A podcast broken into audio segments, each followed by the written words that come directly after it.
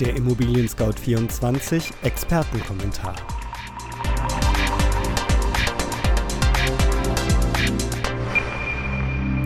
Hallo liebe Hörerinnen und Hörer. Mein Name ist Andreas Böhm und ich begrüße Sie recht herzlich zur September-Ausgabe unseres Podcasts, der sich mit der Preisentwicklung von Immobilien im Jahr 2019 beschäftigt.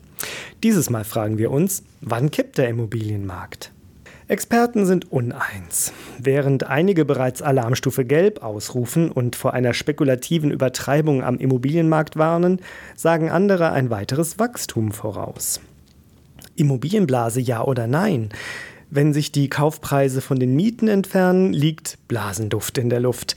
Das Deutsche Institut für Wirtschaftsforschung DIW aus Berlin setzte in seiner Studie Anfang August die Alarmstufe für eine spekulative Übertreibung am Immobilienmarkt auf Gelb.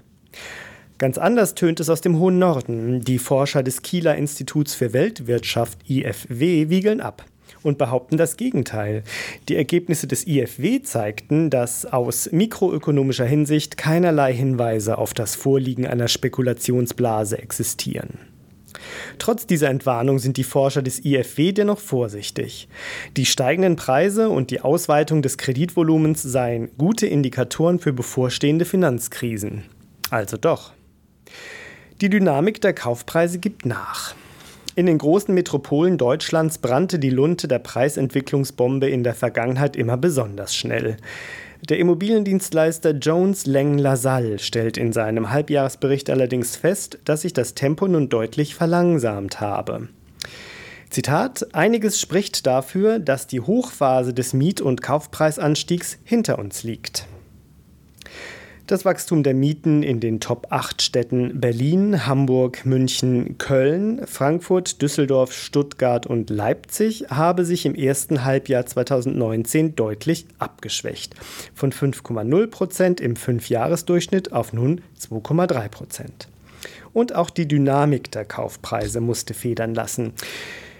Zitat, insgesamt gehen wir von einer Verlangsamung der Kaufpreisdynamik aus. In Berlin, München, Frankfurt, Stuttgart und Leipzig, den Städten mit der langjährig höchsten Kaufpreisdynamik, registrieren wir einen unterdurchschnittlichen Anstieg und erwarten eine Marktkonsolidierung, vermuten die Analysten von Jones Lang LaSalle.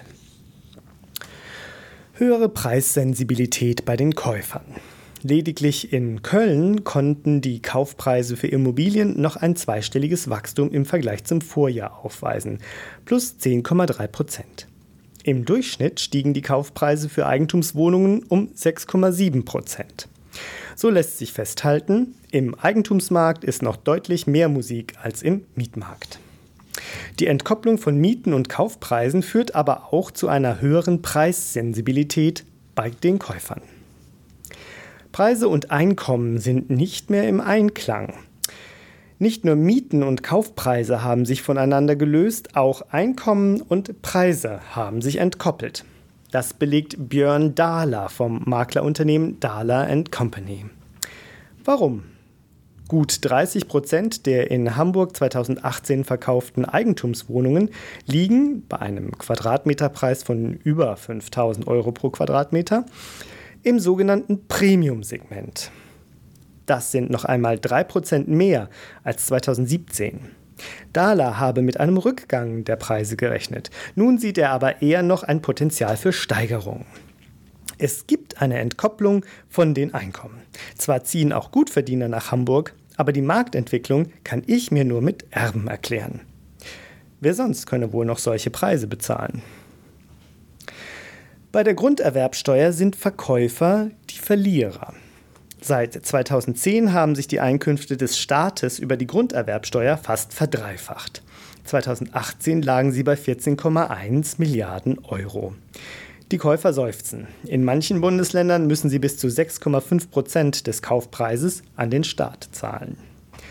Oberflächlich betrachtet müssen nur die Käufer für die Steuer tiefer in die Tasche greifen. Doch in Wirklichkeit verlieren die Verkäufer noch viel mehr, wie das Münchner IFO-Institut in einer Studie vorgerechnet hat. Dazu untersuchte das Institut die Auswirkungen von Steuererhöhungen auf die Entwicklung der Kaufpreise bei rund 18 Millionen Immobilienverkäufen zwischen Anfang 2005 und Ende 2018. Das Ergebnis?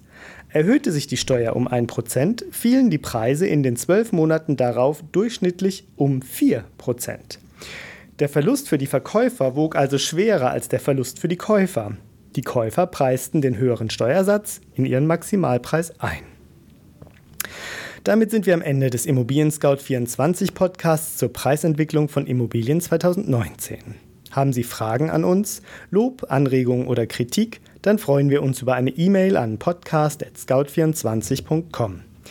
Wenn Ihnen unser Podcast gefällt, hinterlassen Sie uns eine Bewertung und abonnieren Sie uns bei iTunes, Spotify oder wo immer Sie Ihre Podcasts gerne hören. Am Mikrofon war Andreas Böhm. Vielen Dank fürs Zuhören und bis zum nächsten Mal.